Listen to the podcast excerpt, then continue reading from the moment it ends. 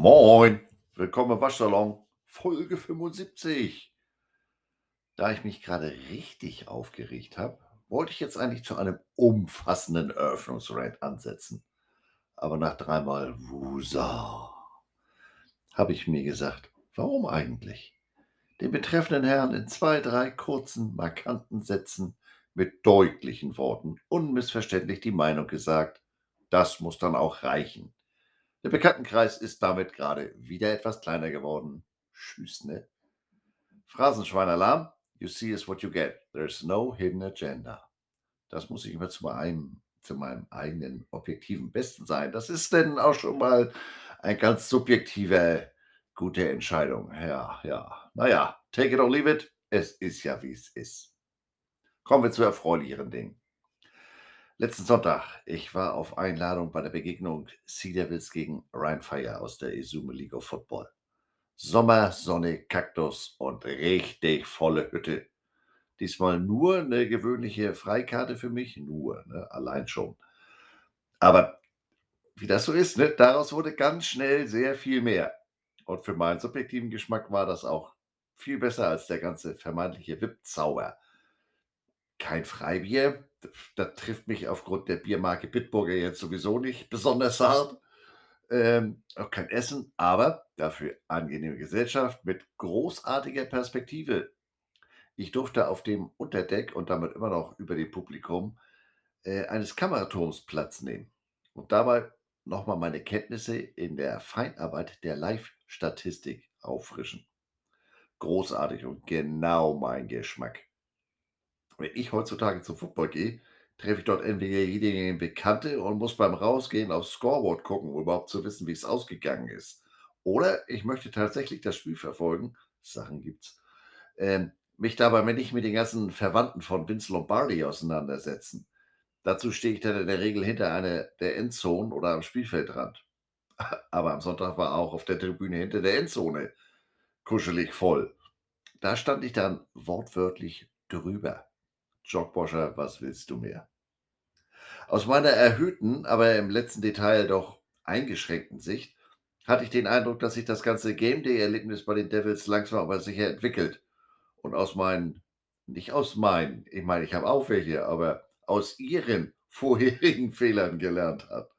Aber wie gesagt, das mag auch nur vom Turm aus so ausgesehen haben, denn ich habe mir nur äh, ungefähr eine Stunde vor dem Spiel äh, vor der Haupttribüne in den Getränk gekauft und das ging ganz schnell. Aber das ist sicherlich kein repräsentatives Ergebnis. Äh, warte, was? Nein, will ich jetzt nicht. Also Rechner, künstliche Intelligenz und so. Auch auf dem Spielfeld sah das schon ganz rund aus. Der Hamburger Quarterback ist jetzt sicherlich keine unmittelbare Konkurrenz für Obi-Wan Mahomi, und wie sich künftige Gegner auf das sehr starke Laufspiel ähm, gegen Düsseldorf nach entsprechendem Filmstudio einstellen, bleibt auch abzuwarten. Aber als Momentaufnahme war das doch schon ganz ordentlich. Möglicherweise findet jetzt wieder jemand, dass ich mich mit diesem Kommentar zu sehr bei der Elf anbiedere. Genau, wegen einer Freikarte. Ich bin zwar käuflich, aber deshalb noch lange nicht billig. Da kann ich nur sagen, die digitale Ausgangstür ist im Zweifel nur ein Mausklick entfernt. Don't let the door hit you in the ass on the way out. Aber ich wollte heute ja nicht ranten, also lassen wir das. Ne? Äh, ja. Entschuldigung, dieser Dreckshusten, den ich immer noch nach Corona habe, den werde ich einfach nicht los. Und ich höre mich trotz Hustensaft hier teilweise an wie Winston Churchill im Endstadium. Ah. So, nach diesem Spiel saß ich dann doch noch im VIP-Außenbereich. Drinnen wütete ein äußerst unzufriedener Gastwirt. Irgendwann muss ja auch mal Schluss sein. Der hatte wohl gedacht, dass mit Apfel Feierabend ist. Ja, sucks to be you. Ich bin dann im Rückwärtsgang wieder raus. Ich wollte eigentlich auch gar nicht stören und auch kein weiteres Getränk. Schönen Sonntag. Tschüss, ne? Draußen kamen wir äh, ins Gespräch mit Staff-Mitgliedern von Rhein Feier. Ich fand deren Game-Uniforms ganz gelungen, insbesondere die, ich nenne die mal sandfarbenen Pants. Da guckte mich die Dame etwas fragend an. Sie war sich nicht sicher, ob ich das ernst meinte. Ich erklärte dann kurz meinen Hintergrund, dass ich bei einem Spiel in erster Linie auf solche Sachen achte. Und ich persönlich assoziierte die Hosen jetzt mit Army oder Navy oder Purdue oder gar Notre Dame, um nur einige zu nennen. Kombination mit dem Rot und Weiß von Helm und Jersey fand ich auch weit vorne, ist nicht so ganz alltäglich. Sie wusste allerdings zu berichten, dass Fans in Düsseldorf beim ersten Heimspiel angesichts der Pants wohl etwas irritiert waren. Da fragte sich wohl der oder die an äh, eine andere, äh, man fragte sich, sagen wir es mal so rum, äh, ob die unten ohne spielen. Das war ein neues Kapitel aus dem Buch Heddergott, guck mal blöd für den Mark. Für den Mark, habe ich gesagt, mehr Geld habe ich nicht dabei. Auf die Idee wäre ich jetzt im Leben nicht gekommen. Fand das aber ganz interessant, mal so eine ganz andere Sichtweise zu hören. Ich lade da ja schon mal unter Tunnelblick. Anyway, am Ende äh, tauschte eine Bekannte von mir noch für mich äh, Merchandise und ich habe jetzt einen Ryan Firecap in meiner Sammlung. Das Sachen gibt's. Und vor dem Spiel wurde ich auch schon beschenkt. Ihr erinnert euch vielleicht, ich hatte letzten äh, September mal Besuch im Waschsalon. Michael Hass, Michael Hass, unter anderem der Grandmaster Flash der Feldmarkierung in Deutschland. Äh, der ist jetzt unter anderem auch für die ELF tätig, markiert die ELF-Spielfelder in Hamburg und Leipzig und demnächst auch in Berlin. Michi lebt in Hamburg und er hatte mir von seiner letzten Leipzig-Tour ein lokales Bier mitgebracht. Ich habe mich gefreut wie Bolle. So, nun aber zum eigentlichen Thema der heutigen Folge. Ich wollte mit euch ja eigentlich vor die Glotze oder ins Kino, aber wie das so ist mit Plänen und Realität und so. Was war denn das bitte letzte Woche? Nein, ihr hört jetzt keine Wiederholung äh, der letzten Woche, aber es war tatsächlich letzte Woche, am Donnerstagabend. Ich hatte endlich Folge 74 fertiggestellt und hochgeladen meine Frau zu einem Treffen mit einer langjährigen Freundin beim Italiener abgesetzt, mein Geburtstagsgeld beim Comic-Händler auf den Kopf gehauen und saß nun mit Me, Myself and I sowie einer Hopfenkaltschale auf dem Balkon. Herrlicher Sommerabend und dann ist in so einer Sackgasse wie bei uns auch völlige Ruhe. Nee, war schön. Ich also ganz entspannt durch Twitter gescrollt. Da bleibe ich an einer Meldung von einem ESPN-Mitarbeiter hängen. USC und UCLA auf dem Weg in die Big Ten. Geplante Ankunft 2024. Warte mal, das wäre ja noch bevor Texas und Oklahoma in die SEC gehen. Copy-Paste und äh, mich der digitalen Welt mitgeteilt. Und während ich da so kommuniziere, kommt schon die Meldung rein. Alles bereits in Sack und Tüchern, Tüten und in trockenen Tüchern. Warte mal, vorne kürzer treten in meiner Echokammer war von jetzt auf gleich Hochbetrieb. Ähm, hier meine Birne mit dem verkümmerten Denkapparat. Damit klar ist, nee, damit ist klar, worum es in der heutigen Folge Nummer 75, um das nochmal zu erwähnen, geht. Ja, sehr college-spezifisch und lastig, aber so ein Thema kann ich nicht links liegen lassen, denn ich lese momentan sowieso kaum was anderes.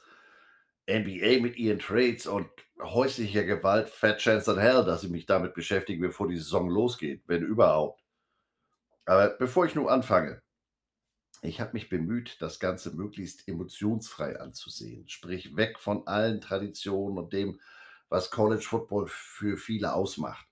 Denn was ich so an Reaktionen äh, äh, im Netz lese, da bricht für einige doch echt eine Welt zusammen. Was ich ja auch nachvollziehen kann, aber ähm, ich versuche das mal so ein bisschen nüchterner. Wie gesagt, versuchen. Und ich beschränke mich, zumindest in dieser Folge, auf den Football. Was das alles für die weiteren Sportarten bedeutet, kann ich zu diesem Zeitpunkt ehrlich gesagt noch nicht sagen. Äh, damit habe ich mich im Detail noch nicht beschäftigt, kommt aber noch, nützt ja nichts, ne? Gehört ja dazu. Also, dann schauen wir doch mal, was da am Donnerstag so passiert ist. Aber wie üblich möchte ich nicht nur den Headlines und dem Ollen Pavlov folgen, sondern ein bisschen in die Tiefe gehen. USC, UCLA, die Zugpferde und Aushängeschilder der Pac-12 haben geradezu in einer Geheimoperation in den letzten Monaten die Möglichkeiten der Aufnahme in die Big Ten Conference in Abstimmung mit eben jener Conference geprüft. Und bevor wir jetzt zum ganz tagesaktuellen Geschehen kommen, ein Blick auf die Geschichten der beiden. Wer ist denn das eigentlich? Wo kommen die her? Da hat man ja nicht immer alles so auf dem Schirm. Ich fange mal mit der Big Ten an. Die Big Ten Conference, ehemals Western Intercollegiate Conference, ist eine der ältesten College Conferences in den Vereinigten Staaten. Sie wurde bereits 1896 von den Universitäten Chicago, Illinois, Michigan, Minnesota, Wisconsin und Purdue sowie den damals noch so genannten Northwestern Universities gegründet. Die University of Iowa und die Indiana University wurden 1899 und The Ohio State 1912 hinzugefügt. Die University of Chicago beendete ihr Footballprogramm 1939 und zog sich 1946 komplett und offiziell aus der Conference zurück. Es sollte dann noch bis 1949 und dem Beitritt Michigan States dauern, bis man wieder auf zehn Teams kam.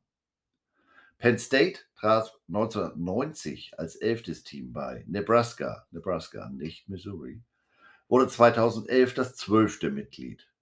2014 wurde die Big Ten zumindest inhaltlich zur Big 14, als Maryland und Rutgers beitraten. Die Big Ten ist traditionell eine der stärksten Football Conferences des Landes. Man widersetzte sich anfangs der Überkommerzialisierung des College Footballs, indem man bis 1975 nur einem Mitgliedsteam aus der Conference erlaubte, jedes Jahr an einem Bowl-Spiel teilzunehmen. Ja, nee. Von 1947 bis 2001 schickte die Big Ten jährlich einen Vertreter in den Rose Bowl, normalerweise ihren Conference Champion. Diese exklusive Vereinbarung endete, als der Rose Bowl 1998 Teil der Bowl Championship Series wurde und im Januar 2002 als erstes Mal, äh, das erste Mal ähm, Gast, hätte ich fast gesagt. Wie heißt es denn? Gastgeber. Gastgeber des äh, National Championship Game wurde. Beginnend mit der Saison 2011 wurden die Big Ten in die zwei Divisions Leaders und Legends neu aufgeteilt. Die Division Champions treffen jährlich im Big Ten Championship Spiel aufeinander und mit der Erweiterung 2014 wurden die Divisions abermals neu organisiert und in East und West umbenannt. East besteht aus Indiana, Maryland, Michigan, Michigan State, Ohio State, Penn State und Rutgers, während, während West Illinois, Iowa, Minnesota, Nebraska, Northwestern, Purdue und Wisconsin umfasst. Läuft ja hervorragend mit dem Hustensaft. Nun rüber an die Westküste. Pacific 12 Conference, kurz PAC-12 genannt, hat ihren Ursprung in der Pacific Coast Conference, der PCC, die 1915 gegründet wurde. Die ursprünglichen Mitglieder waren die University of California, Cal, Berkeley, die University of Washington, die University of Oregon und das Oregon Agriculture College, heute bekannt als Oregon State. Das State College of Washington, heute Washington State, trat 1916 bei, die Stanford University 1918, die University of Southern California, USC, und die University of Idaho 1922, die University of Montana 1924 und die University of California, Los Angeles, UCLA, im Jahr 1928. Montana schied 1950 aus und die Conference selbst wurde 1959 aufgelöst, nachdem man drei Jahre lang erbittert über Strafen gegen Mitgliedsinstitute über den Betrieb oder für den Betrieb von schwarzen Kassen diskutiert worden war. Sachen gibt's. Cal, Stanford, USC, UCLA und Washington gründeten daraufhin die Athletic, nein, die Athletic Association of Western Universities, Kurzform AAWU. Was ein Zungenbrecher. Nachdem Washington State 1962 und Oregon und Oregon State 1964 der neuen Conference beigetreten waren, wurde der Name Pacific Eight Conference geändert. Die University of Arizona und die Arizona State University wurden 78 aufgenommen und vervollständigten die damit umbenannte Pac-10 Conference. Diese blieb über drei Jahrzehnte lang unverändert, bis die University of Colorado und die University of Utah im Juli 2011 die 11. und 12. Mitglieder der Conference wurden. Ab 1916 war die Conference Gastgeber des jährlichen Rose Bowl Games im gleichnamigen Stadion. Spiel fand normalerweise oder findet normalerweise am Neujahrstag statt. Ab, wie gesagt, 1947 war der Gegner der Champion der Big Ten.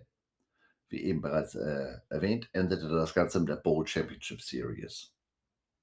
Soweit der kurze geschichtliche Abriss. Und nun geht's ans Aktuelle. Wie kommt man auf eine, sagen wir mal, geografisch so ungewöhnliche Entscheidung, als Team der Westküste einer Conference an der Ostküste beizutreten? Da wäre zunächst mal das Sportliche, immerhin. Die Big Ten hatte letzte Saison vier Teams in den Top 25. Eine Zahl, der die Pac-12 zuletzt 2017 mit drei Teams zumindest nahe gekommen ist. Und dieser sportliche Erfolg äußert sich auch im altbekannten Zauberwort der Sportwelt. Katsching! Aber das ist nicht nur dieser relativ aktuellen äh, Entwicklung geschuldet. Die beiden Conferences sind in den letzten um und bei 30 Jahren in ihrer Entwicklung sozusagen auseinandergedriftet. Am deutlichsten lässt sich das an den Zahlen der Steuererklärung des Geschäftsjahres 2020 zeigen. Die Pac-12 schüttete demnach durchschnittlich 33,58 Millionen Dollar an die Mitglieder äh, im Jahr vor Covid aus. Ähm, und im Jahr nach Covid 2021 waren es sogar nur 19,8 Millionen Dollar. Also nur immer im Verhältnis. Ne? Im Vergleich, die Big 12 schüttete an ihre zwölf Mitglieder jeweils 54,29 Millionen Dollar aus. Was wir, wie wir alle äh, wissen, natürlich in erster Linie in die akademische Ausbildung der Student Athletes fließt. Aber das nur am Rande. Ich bin heute in Stimmung für Spitzen. Wie so oft bin ich im Nachhinein der Schlaumeier. Deshalb fällt es mir in der Rückschau leicht zu sagen, dass da wohl seitens der Big Ten nicht immer mit offenen Karten gespielt wurde. Ungefähr vor einem Jahr, als Texas und Oklahoma ihren Wechsel von der Big 12 zur SEC bekannt gegeben hatten, formte die Big Ten sozusagen in aller Stille ein eigenes Komitee, das sich mit Expansionsmöglichkeiten befassen sollte. Öffentlich vereinbarte man per Handschlag eine Zusammenarbeit mit der ACC und der Pac-12 und nannte das medienwirksam The Alliance. Äh, übrigens, um mögliche Verwechslung mit einer Versicherung zu vermeiden, bin ich mal wieder in Englisch unterwegs. Ne? Ja. Ziele waren laut gemeinsamer Erklärung unter anderem das zukünftige Wohl ihrer Student Athletes, natürlich, äh, und natürlich die Expansion der College Football Playoffs.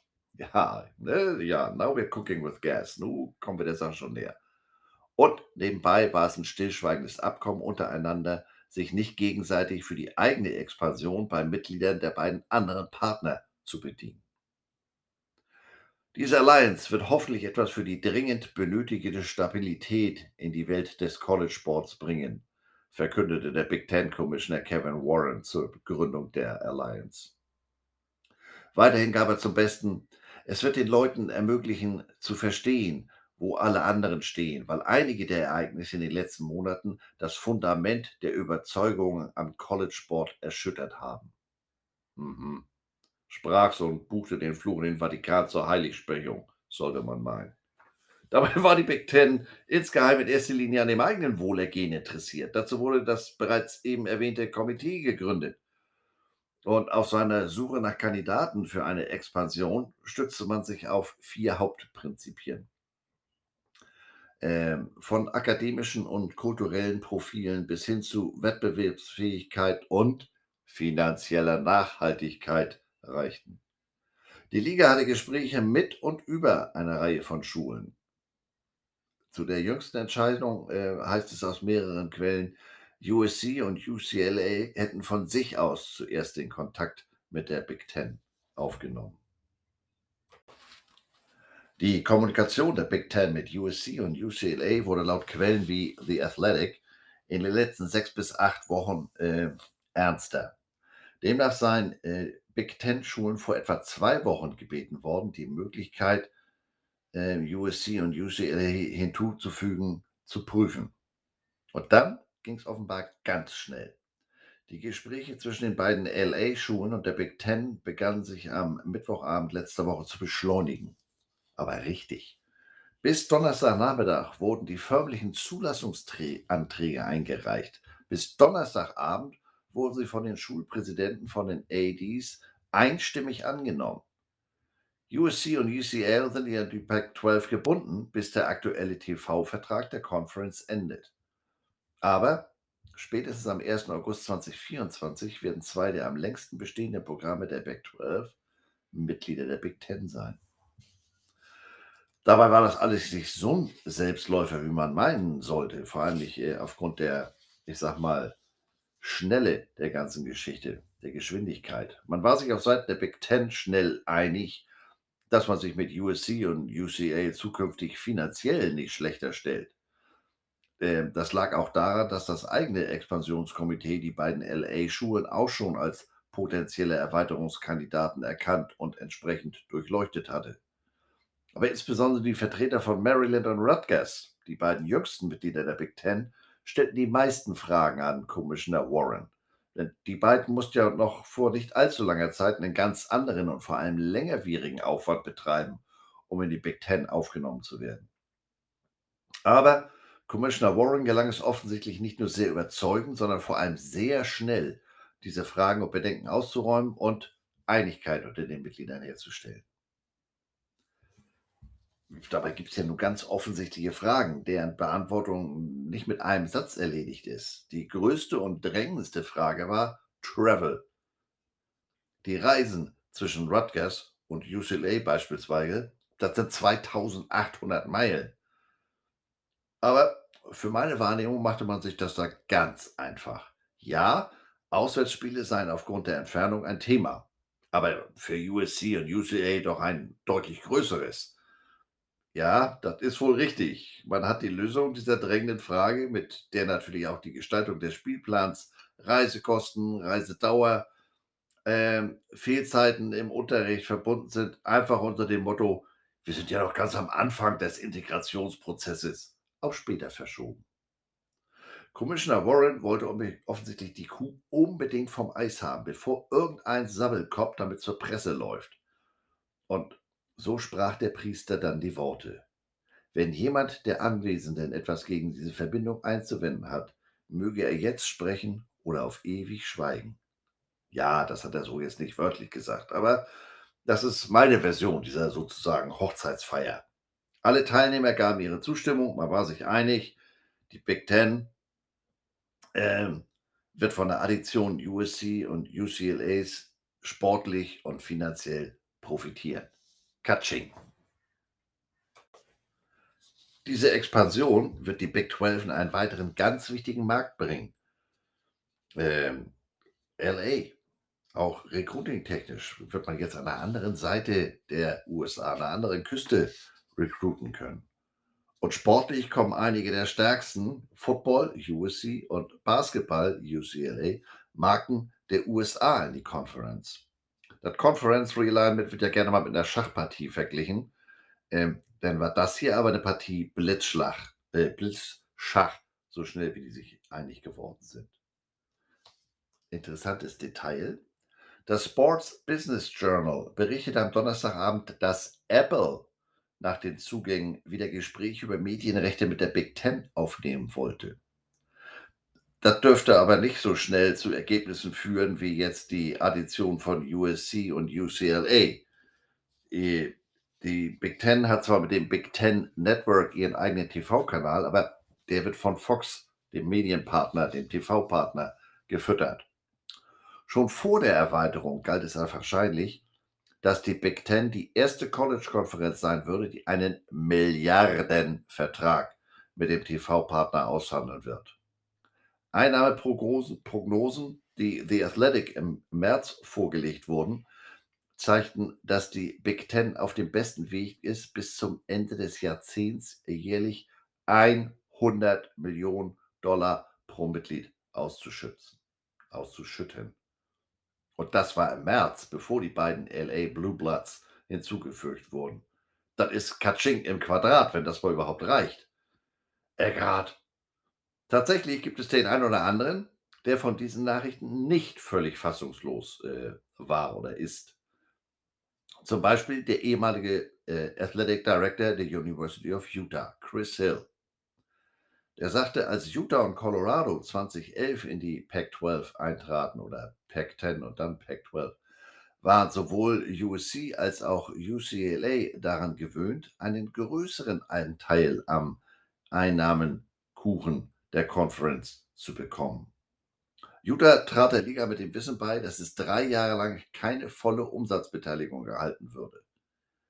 Hill, der 31 Jahre lang Athletic Director von Utah war und 2018 in den Ruhestand ging, sagte, andere Schulen der Conference wüssten, welchen Einfluss die LA-Universitäten aufgrund ihres Standortes und ihres Medienmarktes hätten. Tja, das erinnert mich an den Einfluss von Texas in der Big 12 was ja am Ende des Tages auch zum Weggang von Schulen wie Nebraska, Texas AM und Missouri geführt hat. Im Jahr, erhielt, nein, Im Jahr 2013 erhielten die Pac-12-Mitglieder außer Utah und Colorado erstmals alle den gleichen Anteil der Einnahmen. USC und UCLA waren jetzt aber nicht so wirklich begeistert. Sowohl von, der US, von USC als auch von UCLA gab es eine unterschwellige Frustration, die zwar nicht offen kommuniziert wurde, aber man spürte das trotzdem in Gesprächen.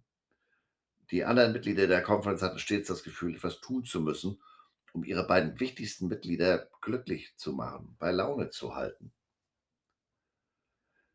Aufgrund dieser Sonderstellung innerhalb der Conference hatte man auch nie erwartet, dass äh, USC und UCLA es sein die die Conference für bessere Einkommensaussichten verlassen würden. Aufgrund ihrer Stellung ging man eher davon aus, dass die beiden ein noch größeres Stück Kuchen äh, verlangen würden, um am Bild zu bleiben. Es war laut Hill eine ständige Sorge, oder na, vielleicht Sorge nicht, aber es war in den Hinterköpfen, dass die beiden unglücklich sein könnten und äh, die anderen Mitglieder immer insgeheim gedacht haben, Mensch, was können wir tun, um ihnen zu helfen? Ja, und stellt sich heraus, die Signale, die sie da gefühlt haben in den letzten Jahren, die waren real. Und am vergangenen Donnerstag führte das dann zu ungeahnten Konsequenzen. Die Umsatzlücke zwischen Big Ten und Pac-12 ist, wie erwähnt, über die Jahre erheblich gewachsen, obwohl sie beide mit Fox denselben TV-Partner haben. Ja, aber der Markt LE ist eben kaum schlagbar. 1984, dem letzten Jahr der NCAA-Kontrolle des TV-Marktes für ihre Mitglieder, verdiente die Big Ten etwa 7,8 Millionen an Fernsehgeldern. 1985 schlossen die Big Ten und Pac-10 einen Zweijahresvertrag mit CBS ab und äh, die Big Ten hatte eine sekundäre Vereinbarung mit WTBS. Zwei Jahre später einigten sich die Ligen auf einen Vierjahresvertrag mit ABC im Wert von insgesamt 50 Millionen Dollar. Und von da an drifteten die beiden dann, wie gesagt, finanziell auseinander. Bei beiden Konferenzen stehen Verhandlungen über Medienrechte zur Ausschreibung an, wobei der neue Vertrag der Big Ten 2023 und der der Pac-12 2024 beginnt. Bevor USC und UCLA Big Ten Einladung annahmen, wurde, wie gesagt, die geschätzten Rechtegebühren für die Big Ten auf eine Milliarde US-Dollar pro Jahr geschätzt. Alter Faller. Auch die Fernseheinschaltquoten spiegeln die wachsende Umsatzlücke wider. Während der regulären Saison 2021 sahen allein mehr als 3,5 Millionen Zuschauer die 18 Spiele der Big Ten-Mitglieder untereinander. Nur zwei der nur Pac-12-Spiele erreichten diese Marke. Selbst bei Bowl-Spielen und Matchups außerhalb der Konferenz traten 32 Big Ten Teams vor 3,5 Millionen Zuschauern gegeneinander an. An nur vier Spielen äh, davon waren Pac-12 Teams beteiligt.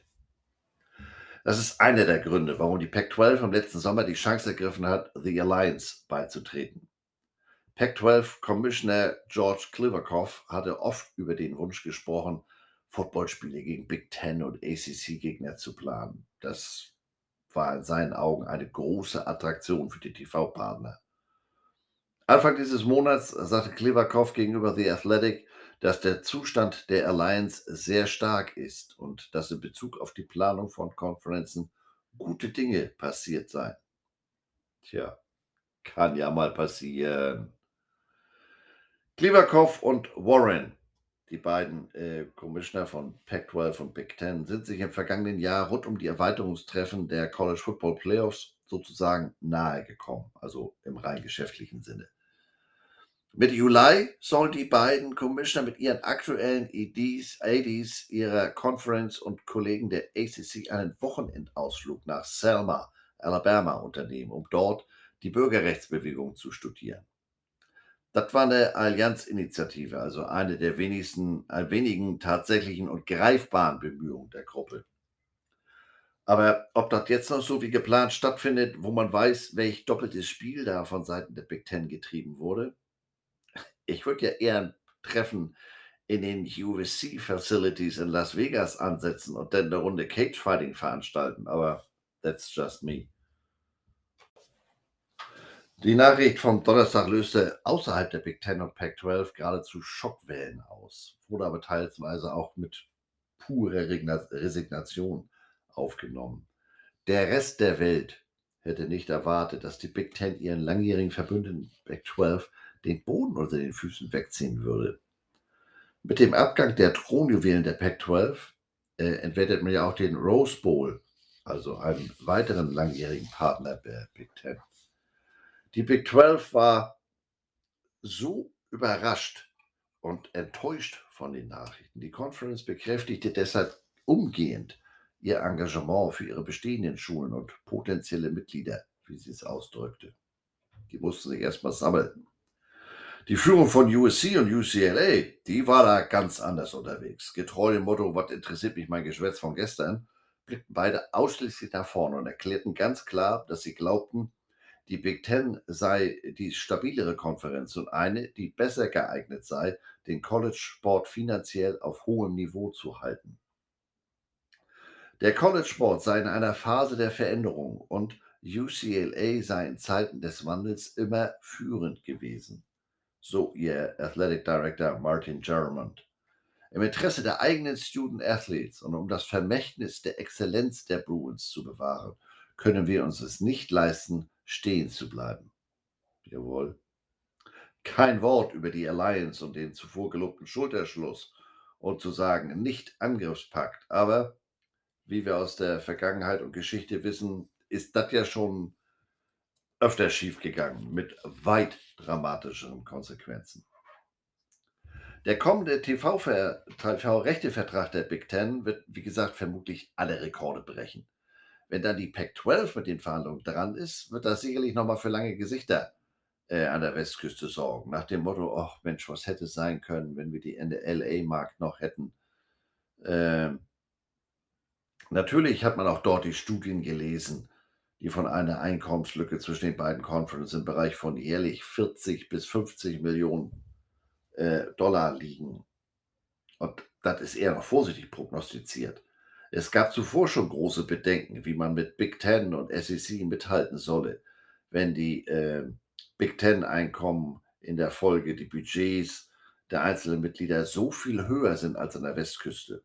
Und nun fehlen die beiden Flagship-Teams mit dem geradezu unersetzlichen TV-Markt LA. Also die Lücke, die ist sozusagen unüberwindbar. Mit Blick auf den Move von Texas und Oklahoma von der Big 12 zur SEC hatte man sicherlich insgeheim befürchtet, dass die Pac 12 ähnlich verletzlich ist und ein Weggang, Weggang der beiden LA-Teams früher oder später passieren könnte. Aber Timing und Art und Weise sind es, die jetzt so fassungslos machen. Es gab einfach keinerlei Anzeichen, dass es so schnell passieren würde. Naja, und dann lassen eben auch noch Lug und Betrug grüßen. Das Ganze erinnert mich an den Versuch der Randsportler mit dem runden Ball äh, und der großen Fallsucht. Die haben ja versucht, so eine Super League aufzuziehen. Äh, hat ja nicht so lange gehalten. Ne? Dann ist natürlich auf der anderen Seite des großen Teigs nicht unbeobachtet geblieben. Die Profiligen wie NFL, NHL, NBA, Major League Baseball, die haben keine ähnlichen Möglichkeiten. Und zum Beispiel Major League Baseball bekommt sein Minor League System ja noch nicht mal geregelt und verlieren aufgrund ihrer, ich sag mal, starken Verhaftung, starken Bindung an Traditionszusehens an Bedeutung. Also da bleibt praktisch nur noch der College Football und der Zeitpunkt ist auch gut gewählt. Denn die NCAA ist in den letzten Jahren in erster Linie durch mangelnde Entschlussfreudigkeit äh, aufgefallen.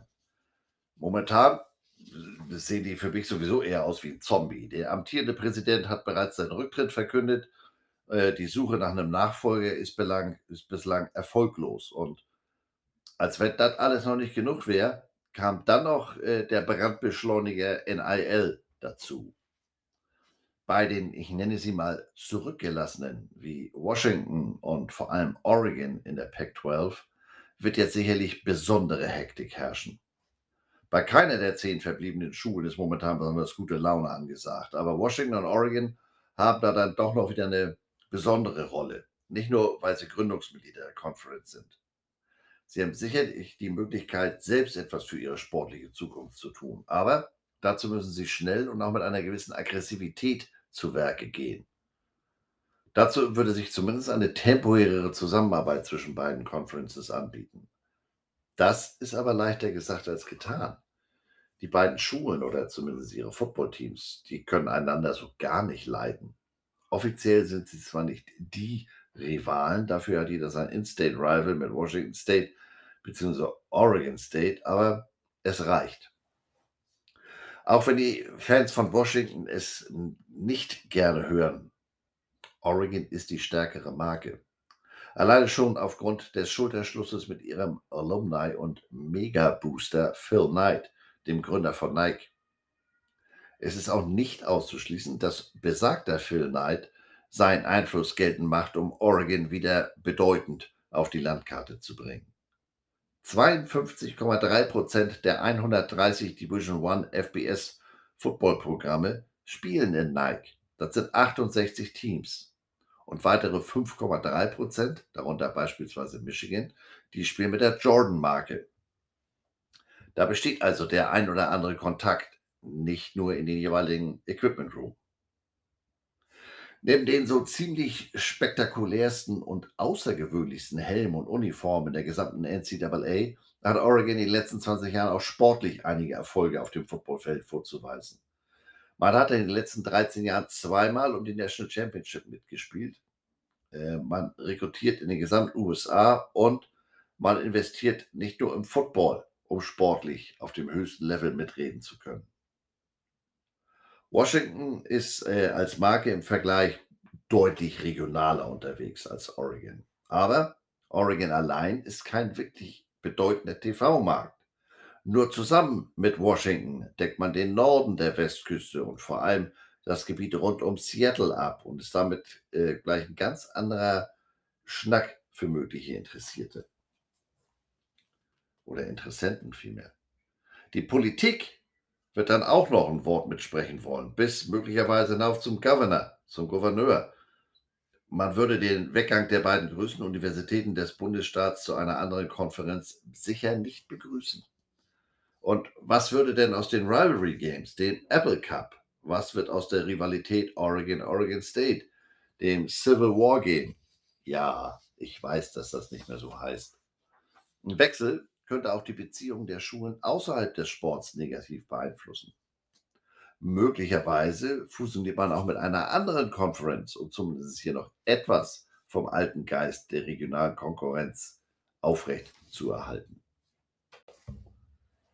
Natürlich darf man jetzt auch Stanford, California, Arizona, Arizona State oder Utah und Colorado äh, nicht übersehen.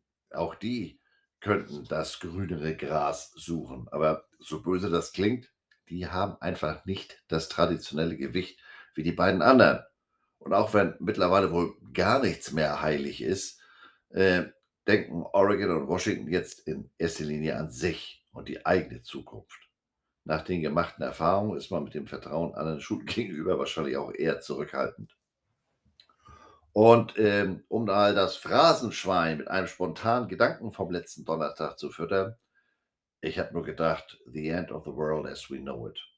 Wir müssen uns wohl verabschieden von Parametern wie Geografie oder sogar Tradition, wofür der Move der beiden LA-Teams ja ein Beweis ist. Vorbei die Zeiten, wo sich Conference aus Teams der zumindest gleichen Region formierten, wo man gegebenenfalls mit dem Bus oder Zug oder einem verhältnismäßig kurzen Flug anreise, anreiste. Hätte man mir vor kurzem erzählt, dass Teams der Westküste einer Conference an der Ostküste der USA beitreten, hätte ich das mit einem ironischen Natürlich tun sie das abgetan. Tja. Ich fürchte, dass Kaching jetzt alles andere überstrahlt. Wie lässt sich das meiste Geld verdienen? Das Wo ist dabei eher nebensächlich. Da wird möglicherweise weiterhin sozusagen in Nachbarsgarten äh, geerntet. Als Nachrücker für USC und UCA könnte man sich beispielsweise in der Big 12 umsehen und gegebenenfalls bedienen. Baylor hat ein gutes Football- und Basketballprogramm. Generell wären Teams aus Texas interessant, sowohl der Fernsehmarkt als auch ähm, als Recruiting Ground. Da wäre eigentlich keine der momentanen Mitglieder der Big 12 uninteressant. Selbst das im Football sportliche, Achtung, jetzt kommt's, Mauerblümchen Kansas. Neben einem sehr starken Basketballprogramm würden die halben Hähne aus Lawrence äh, den TV-Markt von Kansas City bis St. Louis mitbringen. Wer hätte das gedacht? Die können ja auch mal was.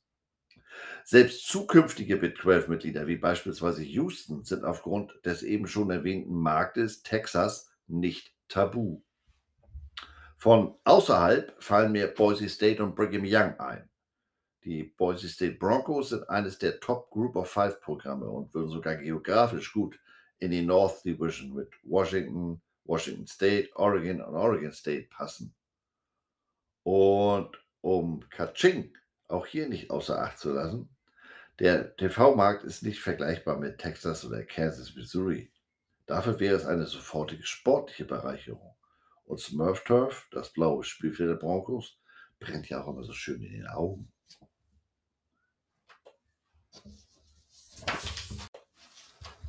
An Brigham Young hat die Pac-12 in der Vergangenheit wenig Interesse gezeigt, aber das könnte sich jetzt aus einer gewissen Not heraus ähm, ändern.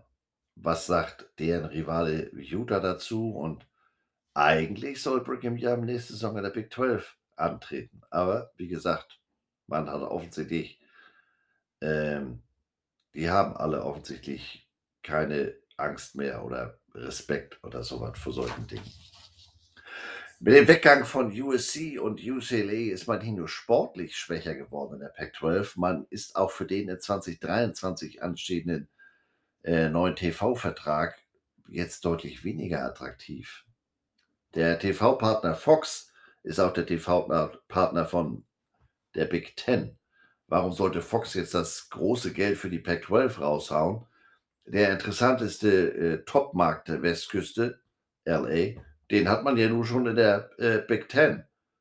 Dazu dann auch noch mit den äh, vorhandenen und damit attraktiveren Gegnern. Weshalb die Big Ten eben auch mit einem Rekorddeal rechnen kann. Sicher, das gibt auch andere mögliche TV-Partner für die Pac-12. Aber man muss was tun, um den Verlust äh, des Marktes LAs auszugleichen, so schwer das fällt. Egal, wie hoch die rechtlichen Hürden sind.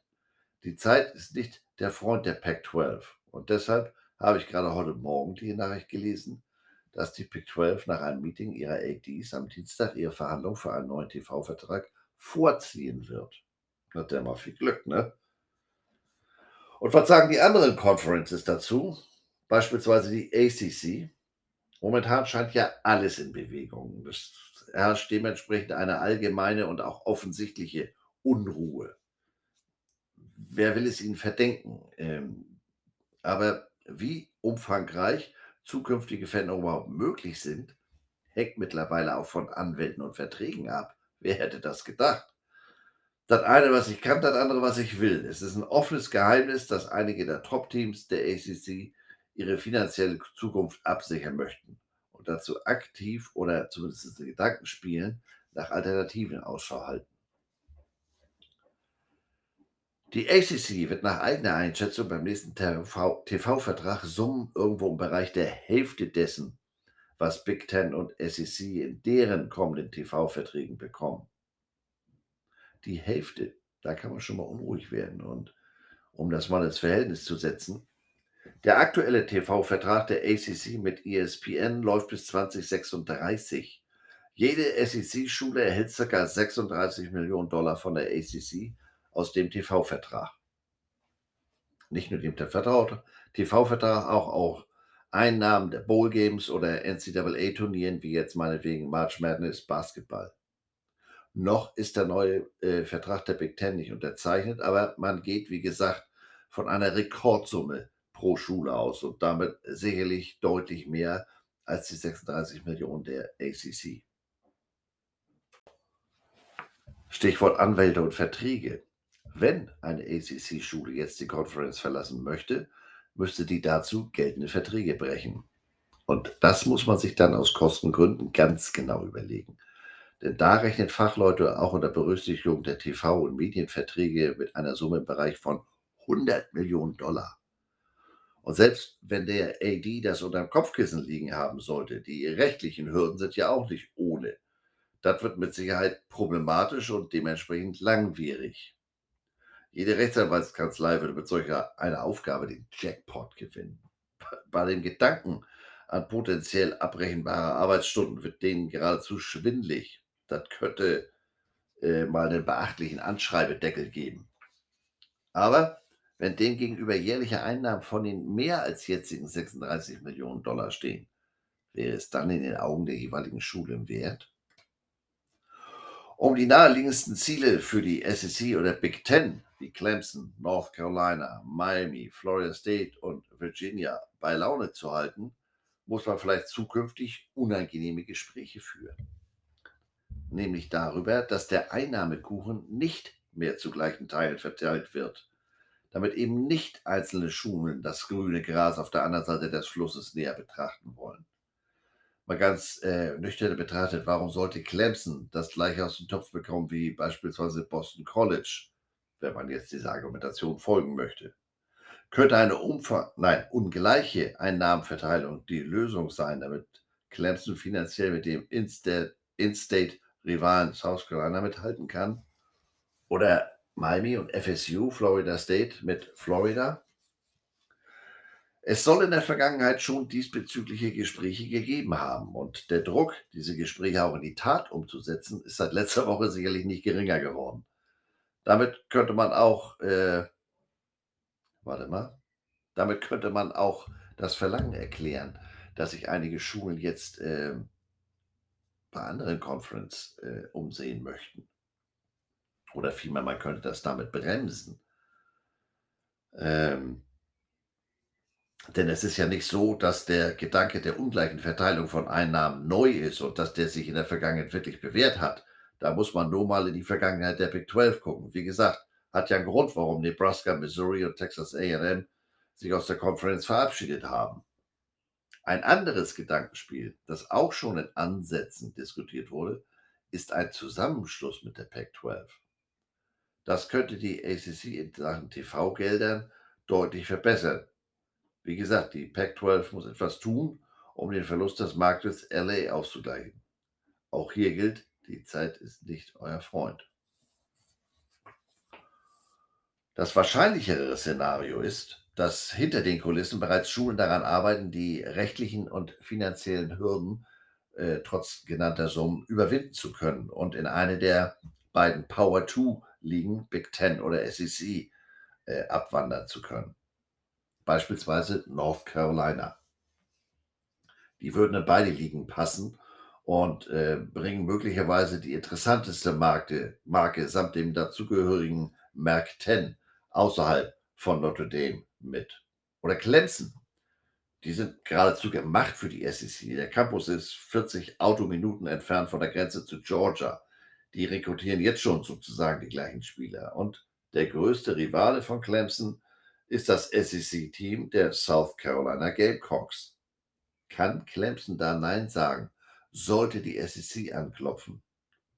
Denn trotz der äh, genannten hohen Hürden geht es angesichts der momentanen Bewegung um die langfristige Überlebensfrage. Mal sehen, wie hoch einige gegebenenfalls bereit sind zu springen, wenn man statt der ungleichen Verteilung von Einnahmen mit deutlich größeren Anteilen geködert wird. Da ich gerade nebenbei die Fighting Irish Notre Dame erwähnte, was ist denn eigentlich mit denen? Lange Zeit waren die Irish der attraktivste Partner auf der Tanzfläche des College Sport. Die äh, haben eine nahezu unvergleichbare überregionale Marke sind auch immer Garant für hohe Einschaltquoten. Dazu kommt, dass sie zurzeit sportlich erfolgreich sind wie lange nicht. Ich gehe davon aus, dass zum Beispiel Fox als TV-Partner von USC äh, und auch NBC als TV-Partner von Notre Dame einiges dafür tun wird, um die Partie gegen USC am Leben zu erhalten. Momentan ist, würde ich mal sagen, nicht davon auszugehen, dass Notre Dame angesichts der aktuellen Veränderungen zu irgendwelchen hastigen Entscheidungen getrieben wird. Notre Dames AD Jack Swarbrick äh, predigt seit sozusagen Jahren, dass die sportliche Unabhängigkeit Notre Dames auf zwei Säulen ruht. Die eine Säule ist der TV-Partner, ihnen eine landesweite Zukunft oder Zuschauerschaft vielmehr äh, sichert. Und das andere ist die realistische Chance auf Playoffs. Äh, die wollen ja immer, wie alle, äh, ganz oben dabei sein. Notre Dame ist in Sachen TV-Vertrag bis 2025 gebunden und sozusagen auf der sicheren Seite. Die Einnahmen sind mit jährlich 15 Millionen äh, Dollar sicherlich kein Kleingeld, aber als Notre Dame im Covid-Jahr 2020 für ein Jahr vollwertiges ACC-Mitglied war, bekam man aus deren Töpfen 34,9 Millionen. Sollte man der Big Ten beitreten, wäre das, wie gesagt, wahrscheinlich nochmal deutlich mehr. Sollte sich aber bei der ganzen Umstrukturierung der Weg für Notre Dame in die Playoffs verschließen, dann hätte man Probleme in South Bend, auch mit dem Selbstverständnis. Die TV-Sender würden, äh, würden und werden sicher darauf drängen, dass dies nicht passiert. Es sei denn, dass ein mögliches Teilnehmerfeld so eng qualitativ besetzt ist, dass selbst Notre Dame nicht mehr automatisch Everybody's Darling ist. Ich habe ja die Zahlen genannt. Vor dem Hintergrund halte ich es eher unwahrscheinlich, dass Notre Dame in die ACC geht. Alle anderen Sportarten der Irish finden sich aber schon unter dem Dach der ACC, äh, bis auf Eishockey. Aber das ist ein Sport, den gibt es weder in der ACC noch in der Big Ten. Die Big Ten würde Notre Dame aber nicht nur mit seinem Footballprogramm aufnehmen wollen, die würden alle Sportarten haben wollen. Und deshalb müssten die Irish die ACC ganz und gar verlassen, was ähnliche Hürden wie eben schon beschrieben mit sich bringt. Notre Dame hat eine langjährige Rivalität mit Michigan, Michigan State, spielt, spielt in den nächsten beiden Jahren je einmal in South Bend und Columbus gegen Ohio State. Warum dann nicht in die Big Ten gehen und jährlich diese Begegnung ausspielen. Und äh, wie sieht die Alternative aus, wenn Notre Dame unabhängig bleibt? Das ist natürlich eine in der Vergangenheit bewährte Option für Notre Dame. Man hat schon die Ära der Bowl Championship Series und College Football Playoffs mit Erfolg gemeistert. Notre Dame erreichte die BCS Championship einmal und die College Football Playoffs Semifinals zweimal. Aber man muss auch bedenken oder beachten, mit jeder weiteren Veränderung in der Conference-Struktur wird es für die Irish riskanter, sozusagen außen vor zu bleiben. Und dass sich da etwas tun wird, ist äh, so gut wie sicher, würde ich mal behaupten. Realignment, das Thema ist noch nicht zu Ende. Das wird weitergehen. Diese Woche, diesen Monat, dieses Jahr, keine Ahnung, aber das geht weiter. Da bin ich mir sicher.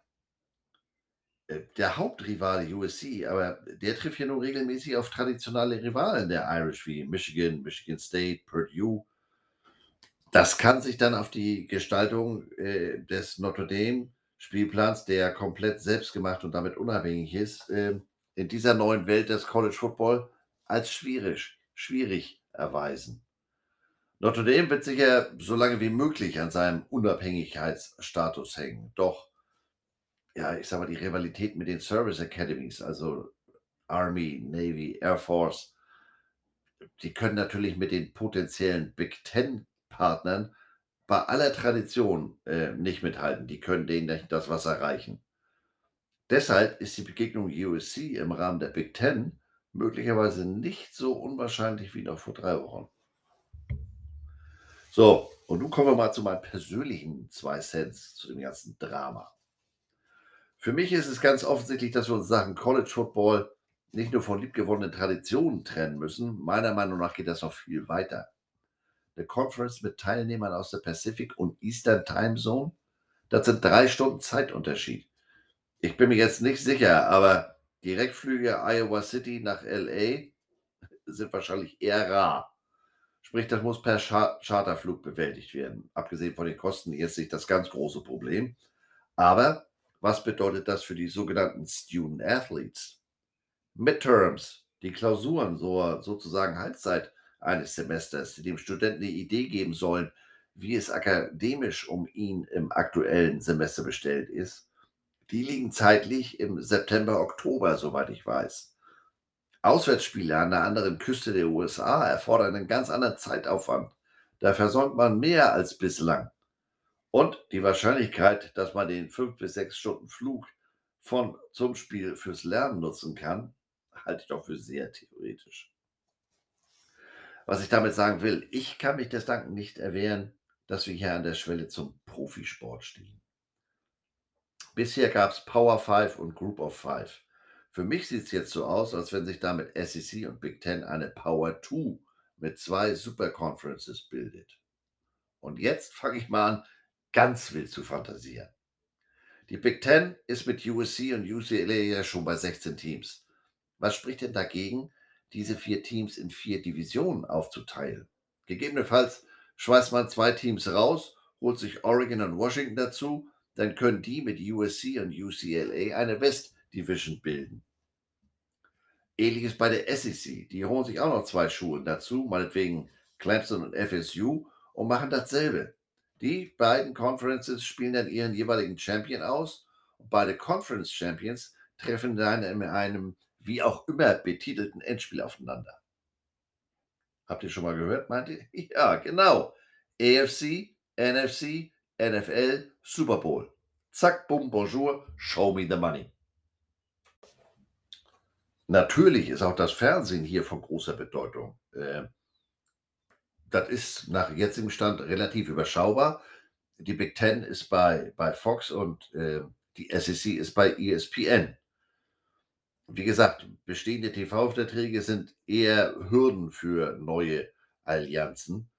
Ähm, und meinetwegen der Zusammenschluss von ACC und Pac-12 müsste angesichts der dann doch zahlreichen zu stopfenden Mäuler schon im Bereich der Big Ten-Einnahmen liegen. Aber ob Fox sich das leisten kann, zwei solche Verträge äh, abzuschließen oder ob sie das wollen. Äh, gleiche, wenn ESPN übernehmen würde, können oder wollen die so einen Deal abschließen? Der Walking Dead Zombie mit Namen NCAA wird kein Faktor sein. Da würde ich sogar mal behaupten, die sind gar nicht ganz unschuldig an der momentanen Entwicklung. Die NCAA hat in Sachen NIL, bis es nicht mehr ging, äh, mit der Vogel-Strauß-Politik Kopf in den Sand äh, versucht, das Ganze auszusitzen. Wie so ein kleines Kind beim Versteckspielen. Einfach die Augen verschlossen. Wenn ich die anderen nicht sehe, können die mich auch nicht sehen. Spitzenidee, hat ja auch hervorragend funktioniert. Nicht. NIL wird über kurz oder lang in irgendeiner Form geregelt. Nur sollte man dazu nicht unbedingt auf die NCAA zählen. Die sind mit sich und, äh, wie gesagt, der Suche nach einem neuen Präsi beschäftigt. Das werden die großen Conferences selbst in die Hand nehmen. So wie 1984. Ich erwähnte das vorhin schon mal. Als äh, der Verlust der Kontrolle über die TV-Rechte die NCAA schwächte und die Schulen stärkte und denen ganz neue Einnahmemöglichkeiten eröffnete, werden die jetzt möglicherweise eine eigene Organisation auf die Beine stellen. Vielleicht unter dem Dach der, des von der NCAA, NCAA losgelösten College Football Playoffs oder was ganz Neues, was ganz Eigenes. Und wir reden hier immer noch von Universitäten. Da sollte es ja wohl genug kluge Köpfe geben äh, aus den verschiedensten Fachrichtungen, um da was Vernünftiges auf die Beine zu stellen. Und da NIL der Motor der ganzen Nummer ist, werden die auch versuchen, den Motor sozusagen beherrschbar zu machen. Das kann dann sogar bedeuten, dass man die Spieler bezahlt. Sinnvollerweise lässt man da auch eine organisierte Interessenvertretung zu, sprich eine Spielergewerkschaft. Da könnten dann auch Ex-College-Athleten beratend zur Seite stehen. Denn ich sage mal, das aktive Personal ist doch größtenteils jung und solchen finanziellen Dingen noch relativ unerfahren. Und bei so einer Organisation würde der Schwerpunkt dann auf Athlete, nicht mehr auf Student Athlete liegen. Und in dem Moment betritt mein Kater Rocky den Waschsalon. Moment mal bitte. Wenn ihr jetzt im Hintergrund ein Schnurren hört, das ist Rocky. Der will hier bleiben. Ähm, wo war ich? Ja, nur eines sollte man bei dem ganzen Katsching besser nicht völlig außer Acht lassen. Die durchschnittliche Stehzeit der wenigen, die es tatsächlich in die NFL schaffen, beträgt dort zwischen drei und vier Jahren. Das kann je nach Position etwas variieren. Ähm, da ist dann noch, sage ich mal, jede Menge Leben nach, das nicht nur sinnvoll gefüllt werden, sondern vor allem auch finanziert sein will. Denn nach der durchschnittlichen, wie gesagt, zeitlich eher überschaubaren NFL-Karriere wird man nur in den absoluten Ausnahmefällen finanziell ausgesorgt haben. Und die Schulen, die nicht Teil dieser Power 2, dieser zwei Super Conferences sind, die könnten gegebenenfalls äh, unter dem Dach der NCAA bleiben. Da liegt der Schwerpunkt dann eben eher auf Student und nicht auf Athlete. Der Weg zur NFL steht natürlich auch den Spielern dieser Schulen offen. Aber fragt mich jetzt bitte nicht nach der Zukunft des Recruiting. Der Nachwuchs aus der Highschool wird natürlich schwerpunktmäßig bei den großen Jungs mitspielen wollen. Und auch, nee, Rocky, du kannst nicht auf den Schoß, du Stinkepups. Und auch für die sozusagen restlichen Sportarten bin ich noch wenig planvoll. Meinetwegen Missouri. Da gibt es neben dem Football 19 weitere Sportarten und die können sich finanziell nicht selber tragen. Oh Herr, das ist ja hier unter der erschwerten Bedingung. Ähm, um euch jetzt nach meinen Fantasien wieder ins Hier und Jetzt zurückzuholen, noch ein paar Gedanken praktischer Art zur neuen Big Ten. Wie gesagt, da sind einige Zeitzonen zwischen den beiden Küsten. Da bin ich gespannt, wie die Schulen das in ihrer Reisetätigkeit berücksichtigen werden. Äh, die Allgemeinheit klagt ja schon über die einständige Umstellung bei Winter- und Sommerzeit. Hier reden wir aber von drei Stunden. Der Biorhythmus ist dann durcheinander und was ja nicht ganz unerheblich bei einer Sportart ist, was ist mit der Leistungsfähigkeit? In dem Zusammenhang wird auch das Scheduling interessant. An welchem TV-Markt orientiert man sich? Primetime an der Ostküste? Da wäre meinetwegen ein Spiel um 20, 21 Uhr ähm, an der Westküste 17, 18 Uhr. Primetime an der Westküste schließt sich eigentlich aus, denn das hieß an der Ostküste 23 Uhr und später. Interessant ist dieser Zeitfaktor auch für die Herrschaften, die die Top 25 erstellen. Bei solch bedeutenden Partien und Teams werden die wohl kaum darauf verzichten können, die Spiele auch wirklich mit eigenen Augen live zu verfolgen. Jedenfalls nicht, wenn diese Rankings äh, weiterhin ernst genommen werden sollen. Und was ist mit den Fans?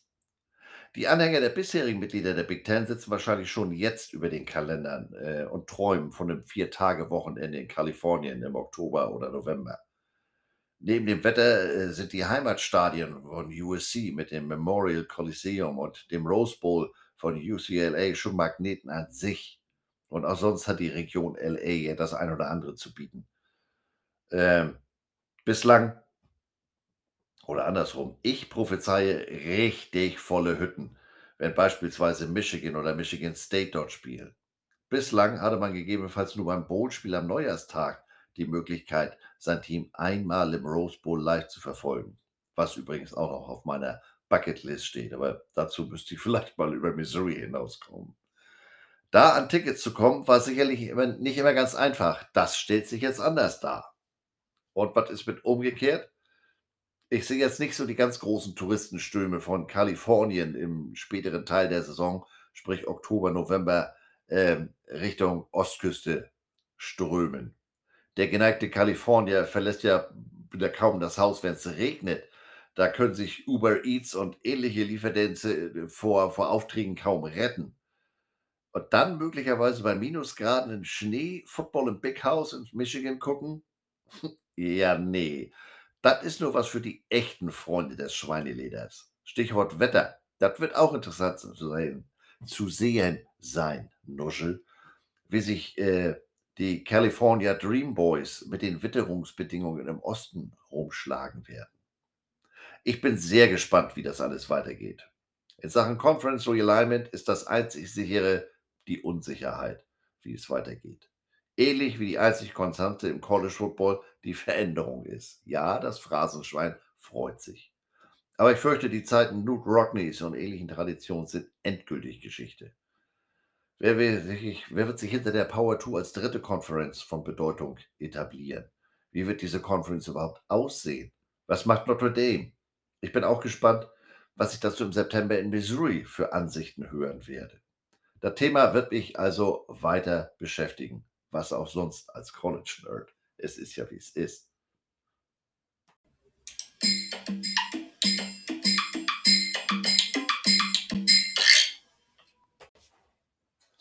Kommen wir zur Abteilung Swag.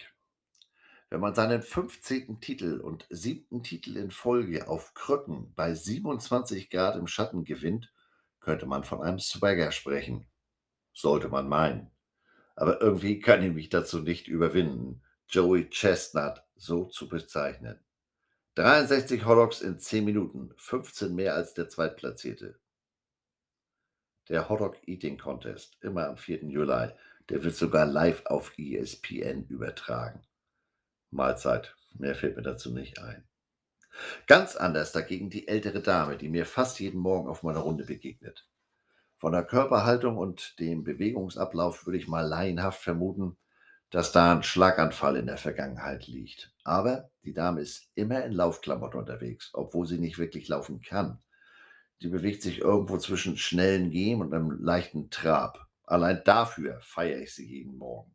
Heute ist sie aber das erste Mal aus der anderen Richtung gekommen, hat mich überholt und ich konnte, äh, oder mir ist das erste Mal aufgefallen, dass sie die passenden Brooks-Socken zu ihren Brooks-Laufschuhen trägt. Mehr Swag geht ja nun wohl wirklich nicht. So, und nun kommt aktuell, ich muss den Ton raussuchen, als ich äh, messe.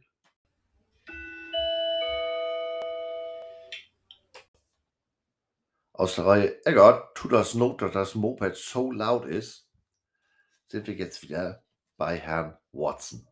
Letzte Woche habe ich ja ausführlich über Deshaun Watson gesprochen. Das Thema ist damit natürlich noch nicht zu Ende, ganz im Gegentum. Und bereits letzten Freitag gab es die nächste interessante Neuigkeit.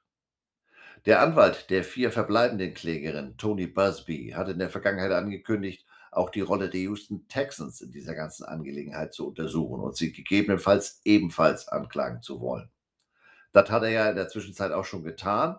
Und in dem Zuge sind weitere Details bekannt geworden, die zumindest mich mal wieder etwas überrascht haben. So von wegen geborgene, geborgene, gebotene Sorgfalt bei den Untersuchungen. Der Spruch der Cleveland Browns. Busby erzählte oder erklärte in einer Pressemitteilung, Heute haben wir den ersten von wahrscheinlich vielen Fällen gegen die Houston Texans im Zusammenhang mit Deshaun Watsons Verhalten zur Klage eingereicht. Man kann sagen, dass die gesammelten überwältigenden Beweise darauf hinweisen, hindeuten, dass die Houston Texans Watsons Verhalten ermöglicht haben. Wir glauben, dass die Texans von Watsons Verhalten wussten oder zumindest hätten wissen müssen. Darüber hinaus glauben wir, dass die Details der Klageeinreichung für sich sprechen. Und was heißt das nun? In der Klage wird behauptet, Watson habe sich konsequent geweigert, Massagen in der Einrichtung des Teams durchführen zu lassen. Und er habe sich geweigert, die Dienste des ausgewählten Massagetherapieanbieters des Teams Genuine Touch in Anspruch zu nehmen. Die Klage behauptet auf Seite 2, der Besitzer von Genuine Touch habe sich im Juni 2020 bei den Texans beschwert, dass Watson über Instagram nach unqualifizierten Fremden für Massagen suchte und dass Watson sich der Gefahr aussetze, Covid zu bekommen oder verklagt zu werden. Na, also ich sehe da noch ganz andere Gefahren, aber ja. Es wurde auch behauptet, dass mindestens zwei Therapeutinnen von Genuine Touch sexuelle Beziehungen zu mehreren Spielern der Texans hatten und dass die Texans davon wussten. Mindestens eine dieser Therapeutinnen wurde für diese Aktion entlassen. Ähm, ich wiederhole.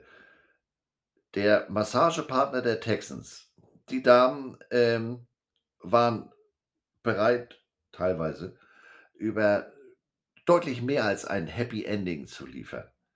Aber Kamerad Watson, ähm, war das wohl nicht genug. Das müß der suchte wohl the thrill of variety, keine Ahnung, jeden Tag 'ne andere Dame. Ich habe ja erzählt, das waren über 66 verschiedene in den letzten 17 Monaten. Ich ich werde immer fassungsloser. Die Klage wirft den Texans vor, gegenüber Watsons Verhalten ein Auge zugedrückt zu haben und dass das Team dies tatsächlich durch die Bereitstellung der Verschwiegenheitserklärung mit den, äh, externen Therapeutinnen ermöglicht hat und indem es Zimmer im The Houstonian zur Verfügung gestellt hat, in dem Watsons Massagen erfolgten. Watson war Angestellter der Houston Texans. Einzelpersonen innerhalb der Organisation wussten von Watsons Verhalten oder ja, hätten davon wissen müssen, heißt es in der Klage weiter. Zu dieser Entwicklung haben die Texans folgendes Statement abgegeben: „Uns ist die heute gegen uns eingereichte Klage bekannt. Seit März 2021 haben wir die Strafverfolgung und die verschiedenen Ermittlungen vollständig unterstützt und eingehalten. Wir werden weiterhin die notwendigen Schritte unternehmen, um die Vorwürfe gegen unsere Organisation anzugehen.“ Mhm. Klarer Fall für den Waschsalon, sage ich mal. Da gibt's offenbar noch jede Menge schmutzige Wäsche. Also, to be continued. So, und das war's für heute. Nächste Woche geht's aber wirklich ins Sommerkino. So zumindest mein Plan. Mal sehen, ob wieder was dazwischenkommt, was 'n Umplan erfordert. Geht Wyoming jetzt in die SEC? Wird Clemson unabhängig? Dafür geht Notre Dame in die Mountain West Conference. Man weiß es nicht. Da müsst ihr wohl wieder einschalten beim Waschsalon, ne? Es ist ja, wie es ist. Moin, moin.